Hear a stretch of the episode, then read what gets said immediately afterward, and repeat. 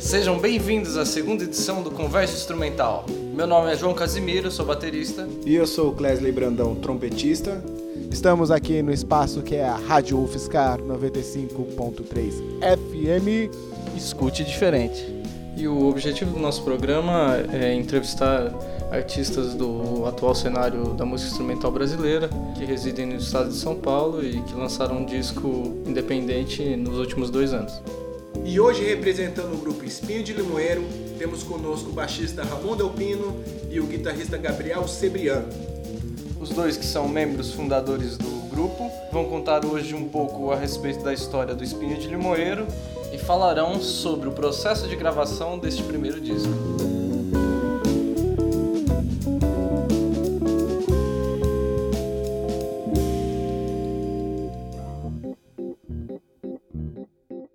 E aí, senhores, tudo bem? Tudo bom? Maravilha. Vocês começaram um grupo junto? Como que foi essa história do início do grupo Espinho de Limoeiro? Eu e o Gabriel somos membros fundadores, né? Junto com o Rodrigo Simões, que é o mais conhecido como Piá, o Kiko Sebrian, que é irmão do, do Gabriel, e o Leonardo Pellegrin, que era saxofonista, né? A primeira formação do grupo tinha eram duas guitarras e saxofone. O grupo começou em 2006, a gente estudava em Tatuí, todo mundo era de Tatuí, e o grupo começou como um grupo de estudo. A gente se reunia, se trombava ali pelo conservatório e decidimos montar um grupo de estudo para, enfim, tocar as coisas que a gente via no, no conservatório. Quando você diz que é de Tatuí, mas vocês não nasceram lá, né? Não, na verdade cada um é de uma cidade, né? Eu vim de Araçatuba, o Kiko e o Gabriel é de Ribeirão, o Léo é de Cuiabá e o Piá, né, o Rodrigo Simões é de Curitiba. Vocês todos moravam na mesma casa nessa circunstância? Ou... Não. Não? A gente se conheceu ali no, no, no conservatório, no, no, no, pátio do conservatório mesmo. É, é naqueles momentos entre, entre as aulas, é, entre aulas de repertório, a gente se, começou a se reunir em casa mesmo. O foco era tocar os temas que vocês faziam, cada um nas suas respectivas aulas no repertório? Basic, basicamente isso. O Gabriel ele entrou um pouco antes, então eram níveis diferentes e aulas diferentes, então a gente levava o material que a gente tinha dentro da aula de repertório para essa, essa prática em conjunto. E aí a gente tem, tem início mesmo o grupo Espinho de Limoeiro quando o Gabriel levou a primeira composição dele, que foi, foi meio à toa assim, foi um dia, a gente se reuniu para tocar, para fazer a, essa prática, e o Gabriel trouxe uma música, falou, a gente fez essa música aí, tinha, sei lá, acabado de, de fazer a música, chamava Tatiana. E aí ele passou a partitura para todo mundo e a gente começou a tocar. Nessa, nessa produção de, de fazer essa, essa primeira música, a gente achou muito interessante essa coisa de tocar, começar a, a pensar coisa autoral, assim, né? Uma música que ninguém nunca tinha tocado, uma música, né, no caso do Gabriel, assim, então o interesse dele também de, de começar a aplicar as coisas de composição, que nesse momento a gente decidiu que, não, vamos, vamos trazer mais música, vamos pensar, desencarnar um pouco dessa coisa da prática e de ficar tocando, tocando standard e começar a aplicar essas, é, começar a praticar essa coisa de composição. A gente acredita que o início do grupo se deu meio nesse ponto, assim. E essa primeira música aí, Gabriel? Fala um pouco dela pra gente. Era... Você lembra dela ainda? Vocês tocam ela hoje? Hein? Não, a gente não toca. Faz muito tempo que a gente não toca ela.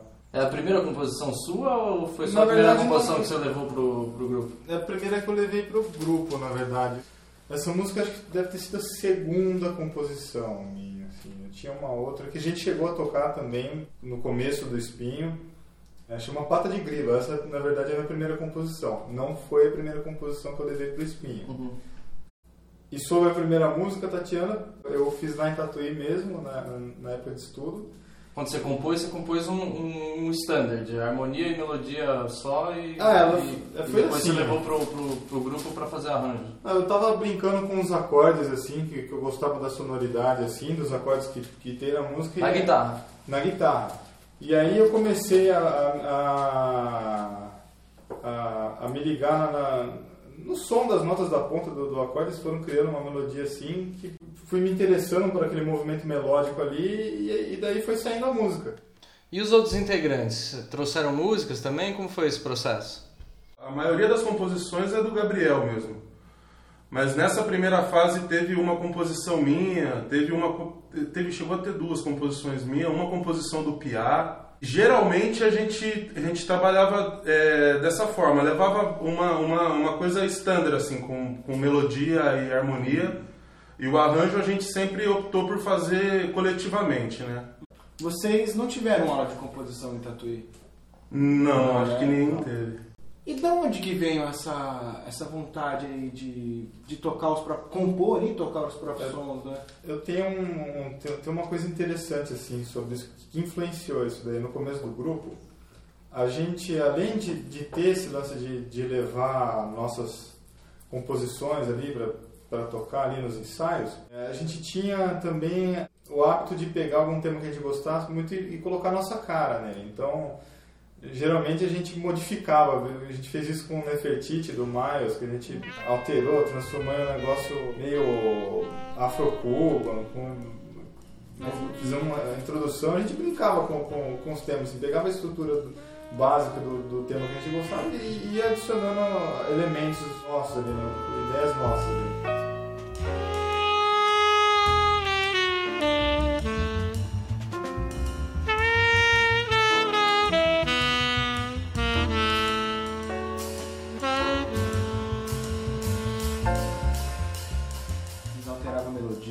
Alterar a melodia nem tanto, mas a gente colocava uma intro, um, um fim, mudava, mudava o, é, rearranjava, rearranjava. Fonte. É. Eu acho que esse tipo de prática influenciou no processo de composição também, assim. Na verdade, é, é, tá muito ligado à coisa da, da dinâmica de experimentação no ensaio. Assim. A gente experimenta bastante as coisas é, antes de chegar no. Nossa, a composição está pronta, o arranjo é esse. E nunca rolou uma composição coletiva, assim, vindo desse? Já tentamos algumas vezes até para fazer esse CD.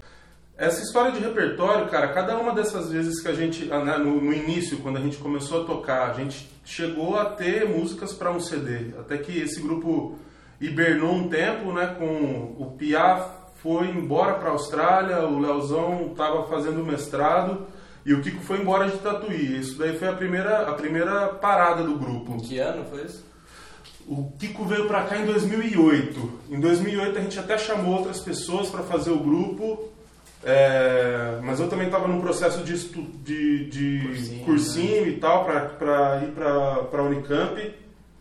Teve outra, acabou tendo outra formação, mas foi muito pequena. Chegou a fazer uma apresentação, mas enfim, cada um com a cabeça num lugar também, a gente acabou parando.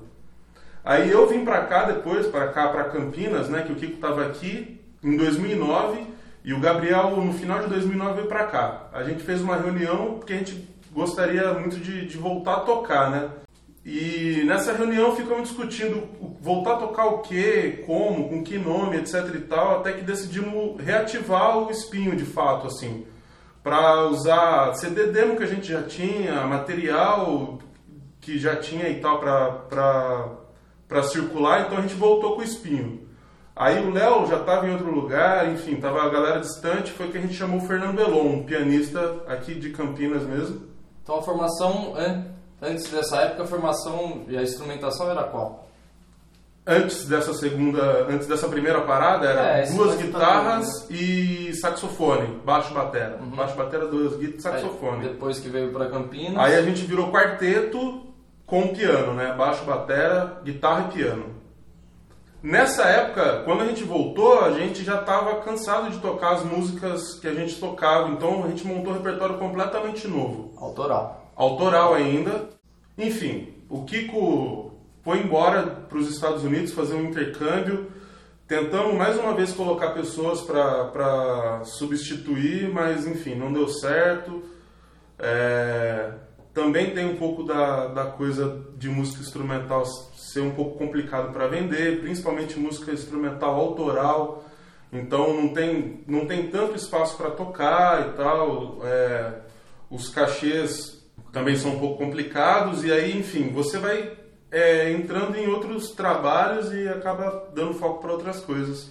A gente acabou de novo. Na terceira volta, quando o Kiko, o Kiko voltou, a gente só substituiu por conta de agenda, o Elon não ia poder fazer e entrou o Jonathan Vargas, que é o pianista atual, que foi quem gravou o CD. Essa, quando a gente voltou dessa terceira vez, a, a, gente já pensava que o grupo tinha uma história de quase oito anos. E o CD fazia um pouco de, de falta, assim, pra gente tocar e tal, né? Pelo menos a gente imaginava isso. Essa música que estamos ouvindo agora chama-se Sai de Mim e é do compositor pianista Jonathan Vargas.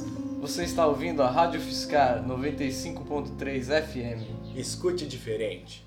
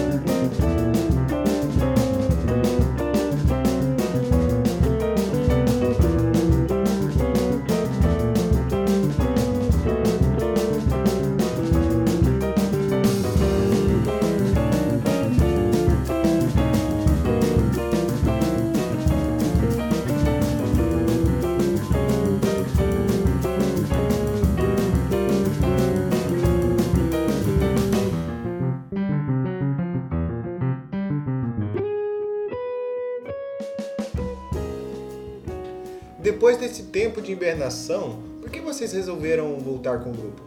Um dos motivos que a gente voltou com o grupo era porque ia ter. Tinha inscrição aberta de alguns festivais que a gente conseguiu participar, como o Brasil Instrumental e o Painel Instrumental. O recital de formatura do Kiko. Então a gente aproveitou a volta do grupo, isso foi um dos primeiros ataques, assim, né? Esses, esses festivais e o, e o recital. É, você acha que esse período de hibernação teve muita influência no jeito de vocês tocarem? Muda um pouco que, no sentido de que você está tocando com, com um grupo, esse grupo para, você não para de tocar, né? Não para de, de praticar e tudo mais. Tem experiência em tocar com outros músicos, então você acaba é, nesse período de pausa, que você não está com a, com, com a cabeça na, naquele repertório, naquele estilo, você está absorvendo outras influências, assim. Então, você volta com, a, com, as ideias renovadas, assim, sobre música. Na minha, na minha opinião, assim, faz um pouco de diferença, assim.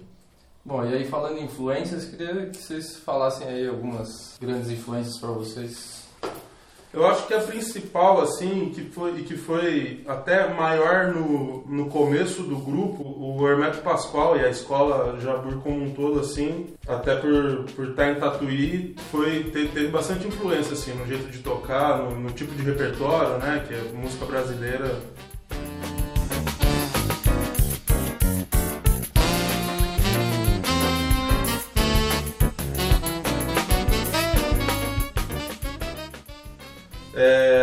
uma, uma influência bacana que quase, pelo menos dessa primeira formação, veio todo mundo do rock, assim. Bastante coisa de rock progressivo que eu gostava bastante, o, o, o Kikão também, eu via bastante. Enfim, todo mundo tinha ouvido bastante coisa de, de, de rock progressivo e rock como um todo, né? Enfim, de progressivo, o King Crimson, uh, Gentle Giant, Gentle Giant, um pouco de Pink Floyd, Yes, é, etc e tal.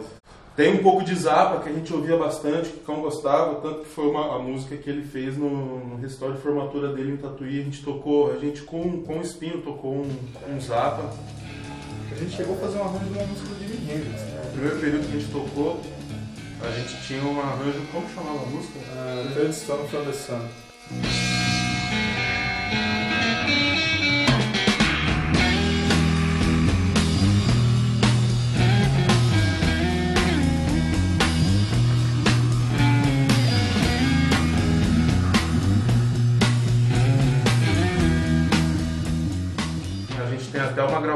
Primeiro show que a gente, que a gente fez né, enquanto grupo, que foi no FEIA de 2006. Então a primeira apresentação do Grupo de Limoeiro foi no Festival do Instituto de Artes da Unicamp.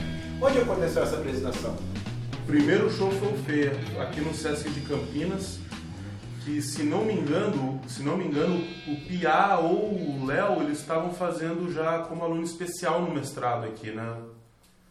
E um deles, eu acredito que o Pia, ele fez a inscrição do FEIA, a gente conseguiu ser aprovado, foi a primeira apresentação.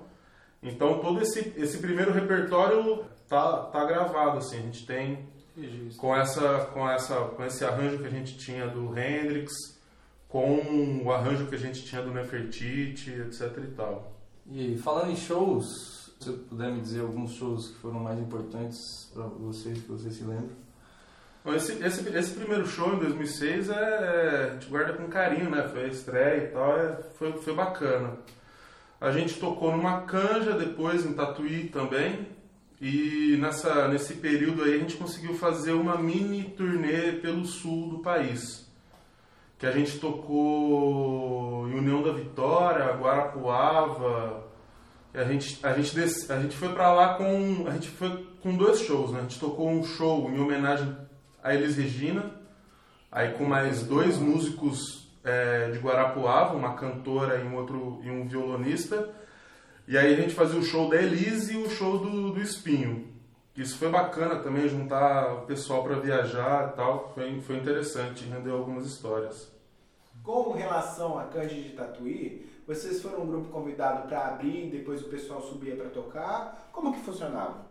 Olha, eu não lembro exatamente como foi, mas naquela época eu acho que eles chamavam grupos para abrir a canja, né? Sei lá, fazer 50 minutos, uma hora, né? E depois abria para canja. A gente tocou, porque é, teve algumas fases lá, né? Tem até hoje, enfim, sempre, sempre vai mudando como acontece. Mas naquela época era isso, tinha um grupo que abria e talvez esse grupo fosse responsável por levar o equipamento, que foi é um problema que de vez em quando acontecia na canja, assim, né? Isso antes de existir aquela coisa do festival paralelo, né? Que tem bem antes, bem antes. Era na época ainda do Brasil Instrumental. O festival paralelo veio quando aconteceu o painel, né? É, que mudou. Justamente. Isso daí era 2000, 2007, talvez. Provavelmente 2007. O primeiro painel, se não me engano, foi 2010. Primeiro eu acho que eu já estava aqui, 2009. 2010. É. Aí na segunda fase a gente participou de um festival bacana também, que foi o Festival de Vinhedo um nome comprido talvez eu erre, mas é festival de guitarra, viola e violão, é, alguma coisa de assim. Vinhedo. De vinhedo. Que aí a gente, enfim, é, obrigatoriamente o, o, proponente tinha que ser um desses instrumentistas. então a gente fez a inscrição com o Gabriel como proponente e uma música do Gabriel, que é o Chorinho pro Fabinho. Fabinho que ele fez em homenagem ao professor dele de lá, que é o Fábio Leal. Que inclusive ficou entre os primeiros lá do, desse festival. É um festival competitivo, é isso? É um festival competitivo com premiação no final e tal, foi bacana. Nessa época a gente tocou na Casa Macamã também, uma casa de cultura em Americana. Que era gerida por um grupo de teatro, né? O, é. o Macamã. Aí já era com piano. Aí era, era, era essa segunda, vai, segunda fase aí, era com piano, com o Elon. Eu acho que, enfim, fizemos alguns botecos aí nessa, nessa época, né? Tinha é, o Alco-Íris, tocamos no Bar do A gente foi tocar, a gente tocou em Ribeirão Preto, lá na, na Praça das Bandeiras. Lá. E dava pra ganhar um dinheiro com essas apresentações ou eram apresentações mais Olha, religiosas? Eu, eu acho que nenhuma dessas aí rendeu muita coisa, não. Rendeu história. História. É. Eu acho que dessa, dessa fase. Ah, o festival rolou uma premiação bacana, assim, até. Eu não lembro se a gente ficou em segundo ou em terceiro, foi alguma coisa assim, então a gente chegou a ter, chegou a ter uma, uma um prêmio Guardavam dinheiro nessa época Nessa época a gente dividiu, né? Uhum. Nessa época a gente dividiu. Hoje em dia vocês guardam? Hoje em dia a gente guarda uma parte. É, isso de começar a guardar veio principalmente com, quando a gente decidiu que ia gravar um disco de qualquer maneira mesmo. É, porque aí foi nessa terceira fase, né? Então, só para é, terminar as coisas dos shows, essa terceira fase a gente participou do Brasil Instrumental, que que foi teve uma fase seletiva, né? Que a gente foi para Ubatuba tocar e a gente conseguiu ser premiado e, e a, enfim fazer a, a, segunda fase que a, a, a, segunda fase era apresentar esse show aqui na Unicamp e aí tinha um prêmio, esse, tinha, tinha um prêmio bacana assim. Com esse prêmio a gente a gente já tinha decidido que ia gravar o CD e a ideia era gravar com dinheiro nosso assim. A gente, enfim, em todas essas fases anteriores a gente tinha participado de editais de incentivo à cultura. Tentamos alguns, assim, três, quatro, eu já nem me lembro mais, só que a gente nunca conseguiu ser contemplado para gravar o CD. Aí a gente ia gravar do bolso e esse prêmio do Brasil Instrumental, a gente conseguiria captar captar todas as músicas e talvez mixar. E a gente, e a gente fez isso, né? A gente captou e mixou. E a ideia era, vamos continuar tocando, tentar uns cachês, guardar todos eles para que a gente termine de gravar o CD. O projeto do CD era até mais simples do que, do que a gente conseguiu fazer. A questão é que a gente não conseguiu tocar mais. E na época, alguns grupos tinham feito Catarse. O Catarse que é um site de financiamento coletivo, onde você coloca um projeto, é, tem um valor ali mínimo para ser aprovado e as pessoas contribuem com valor. Existem valores desde 10, 15, 20 reais até valores mais altos. E cada um desses valores é, é revertido numa. É, tem uma, uma retribuição, né? Então, por exemplo, você dá 20 reais no site do Catarse, você recebe um CD, dá 50 reais, você recebe dois, um ingresso, enfim, gira, gira mais ou menos em torno disso. Eu, em particular, assim, acho que todo mundo, talvez todo mundo do grupo, fosse até um pouco desacreditado disso. Será que a gente vai conseguir, né? A gente não, não somos pessoas tão, tão políticas assim, não, não conhecemos tanta gente. Não, será que ia dar certo? Mas a gente não tinha nada a perder, tentamos e deu certo. Foi, foi super bacana. Super bacana que deu certo, que a gente conseguiu finalizar o projeto, mas super bacana ver uns, os amigos, dando, dando, dando dinheiro e financiando a cultura, assim, é uma coisa muito bonita. Então, vamos falar um pouco sobre o CD. Qual foi o processo de escolha das músicas que fariam parte do disco?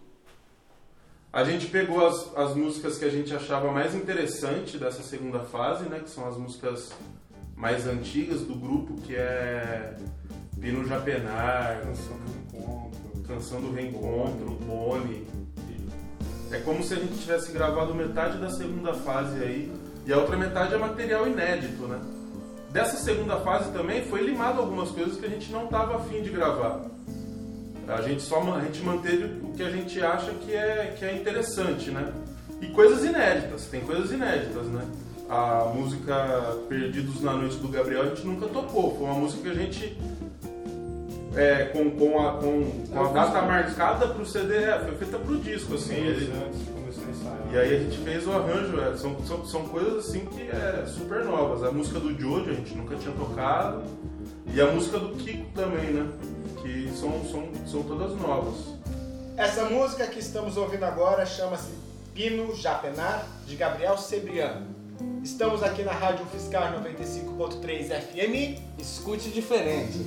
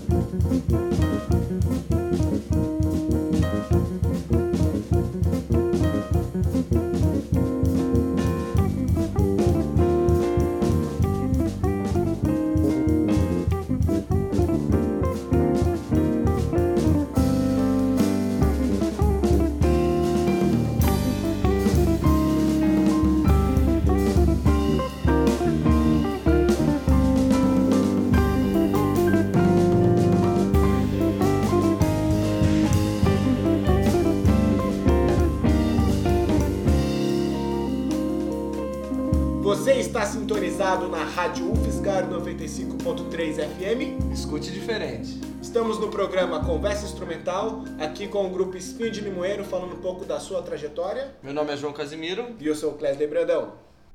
E quanto tempo antes vocês começaram a fazer esses ensaios pensando no disco? Um mês de antecedência? Acho uns dois meses. Dois, dois meses. Eram ensaios regulares, uma vez por semana? Todo, todo o tempo do espinho a gente teve, a gente manteve uma regularidade de ensaio. No tempo que, que o grupo, enfim, tirando as paradas ali, enquanto o grupo existia, a gente tinha uma regularidade de no mínimo uma semana, de um mínimo de um ensaio por semana, né? Teve uns períodos que a gente conseguia fazer mais, assim, época de tatuí a gente conseguia fazer um pouco mais, dois, às vezes três ensaios por semana. Mas sempre a gente manteve um ensaio por semana. E no, quando a gente quando começou a, a pensar a coisa do, do, do CD, a gente manteve esse, esse período. E pro último mês, assim, a gente começou a fazer, às vezes, dois ensaios. E na última semana foi uma semana inteira, assim, foram cinco, cinco dias que antecederam o dia da gravação.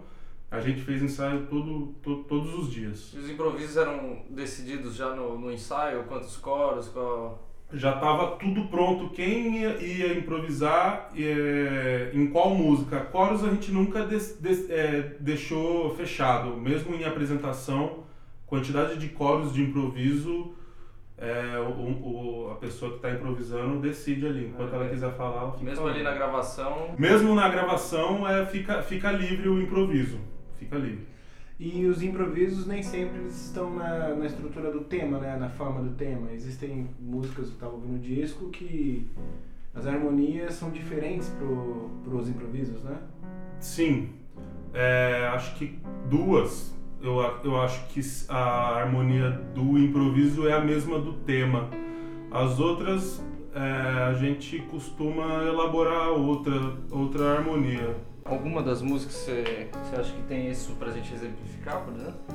Bonnie e Boa Pergunta é a mesma harmonia do tema. Todas as outras é uma, uma progressão harmônica diferente.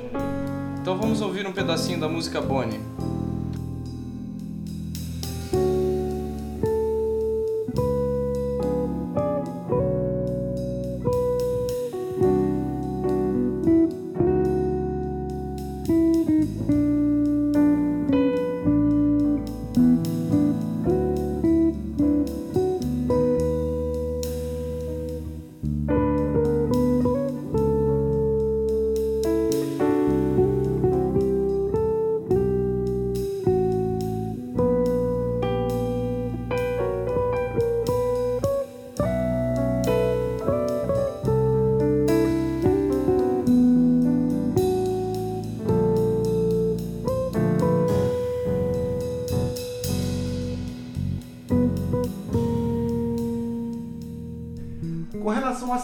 Das músicas, vocês chegaram no estúdio, gravaram a sequência mesmo que está no disco, depois vocês reformularam a sequência de cada música no disco? Durante todo o processo da gente, dos ensaios e a gente estudando as coisas do repertório, tinha algumas coisas que a gente já, já tinha estabelecido.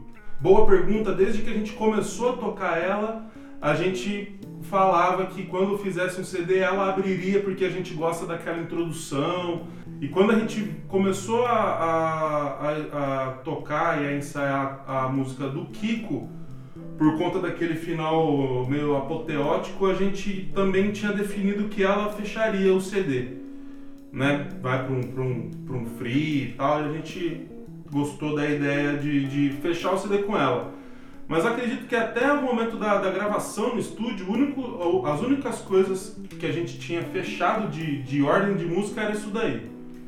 Mas a gravação, a ordem da gravação a, não foi essa? Não foi, a ordem da gravação, eu, enfim, nem me lembro mais, mas a gente foi decidindo na hora, vamos gravar o que, vai essa, não tinha, não tinha ordem. A gente só sentou para fechar a ordem dias antes de mandar para mandar tudo para gráfica, né? Porque tinha que mandar o encarte com a ordem e tal, e o CD, a matriz, tinha que estar tá na, na, ordem. Que aí a gente simplesmente colocou essas duas, né? Boa pergunta primeira e, e lá na roça a última. E o resto a gente foi tentando construir, tentando variar algumas coisas, como o número de músicas não, não é tão grande. Até, enfim, o CD abre com duas músicas em 6 por 8 e tal. A gente tinha uma ideia assim de de colocar Bonnie, né, que é a, uni, é a, a balada, assim, a coisa mais tranquila do CD, ali pelo meio, ou um pouquinho depois, eu acho que ficou isso, né? Ela é a, ela é a sexta música, né? E tentamos mudar um pouco do, do, clima, assim, né? Então, se a música anterior era um samba, a gente ia para um baião, sei lá, tentou variar isso daí.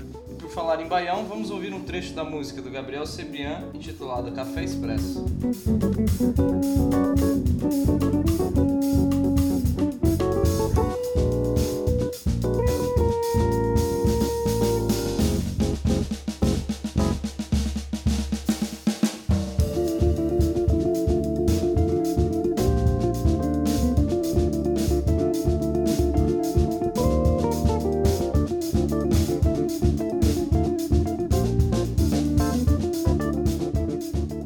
95.3 FM, Rádio UFSCar, escute diferente.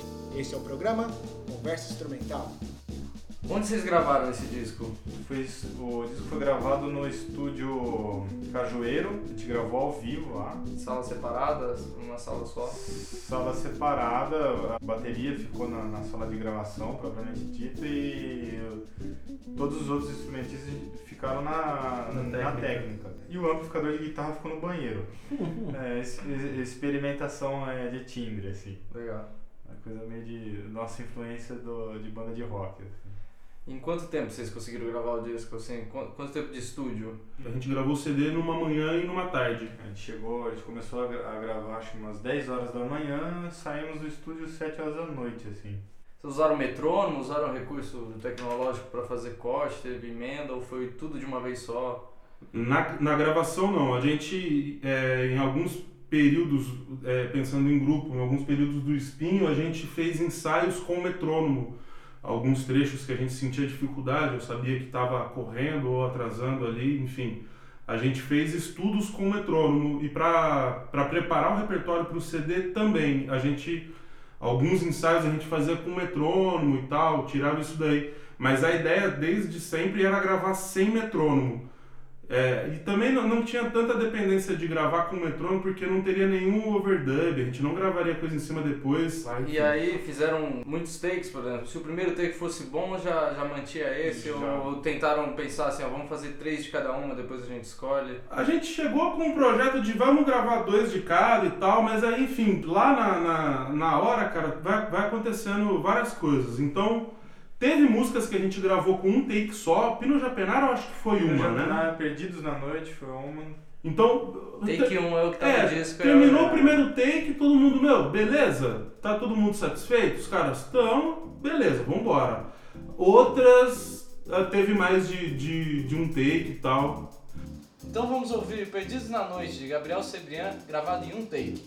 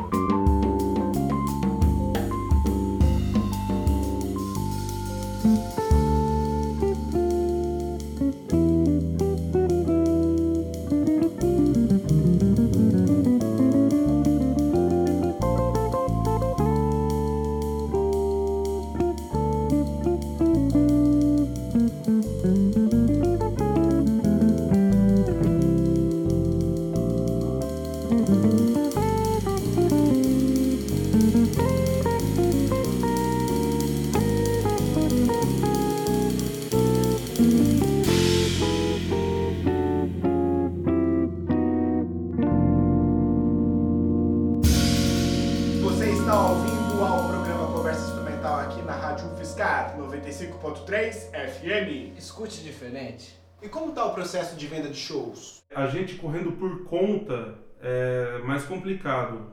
Parece que a gente precisa mesmo de, de alguém produzindo, alguém indo vender o CD, indo vender os shows. Porque hoje o CD virou mais um, um cartão de visita do que uma mercadoria em si, né? Com certeza. A nossa ideia era essa, né? Gravar o CD para poder vender shows, né? Para poder circular. Circular esse repertório. É. E mesmo assim a gente ainda. O espinho tá até assim, teoricamente parado, né? A gente tá trabalhando mais com a coisa de produção, entrando em contato com SESCs e tal. E, e a gente está sentindo é, a mesma dificuldade. Agora a gente tem um CD, a gente tem um material para mostrar, mas a gente ainda não conseguiu fechar nenhum show. É, vocês acreditam que faltam, faltam profissionais nessa área de produção, assim, para. Ou espaço, né? Ou profissionais que façam essa. agilizem. Que ou, façam a venda? É, ou espaço demanda, no caso? Olha, espaço, eu não sei se falta. Assim, é, é, ele é menor do que para uma, uma música mais popular, ele é. Mas tem, a gente tem muito SESC, SESI, a gente tem é, bastante casa especializada em música instrumental, é, tem muito festival de, de jazz. São sempre os mesmos. É, né? tem, falta é abertura, difícil né, conseguir pra- aparecer um grupo mais. Difícil, difícil. É.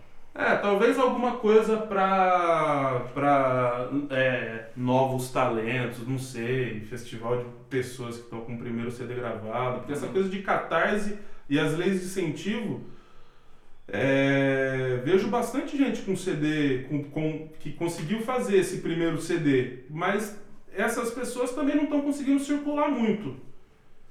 Então, Certo. ou É, esses grandes festivais também abrir um pouco, né? Sei lá, é uma questão delicada aí, que é uma discussão longa. Vamos voltar um pouquinho pro, pro disco. Queria saber um pouco mais da, da capa. Quem, quem foi que fez, quem. Como é que vocês chegaram nessa, nesse, nessa, nessa arte final e gráfica? A arte, a arte gráfica quem fez é a Lina Ojima.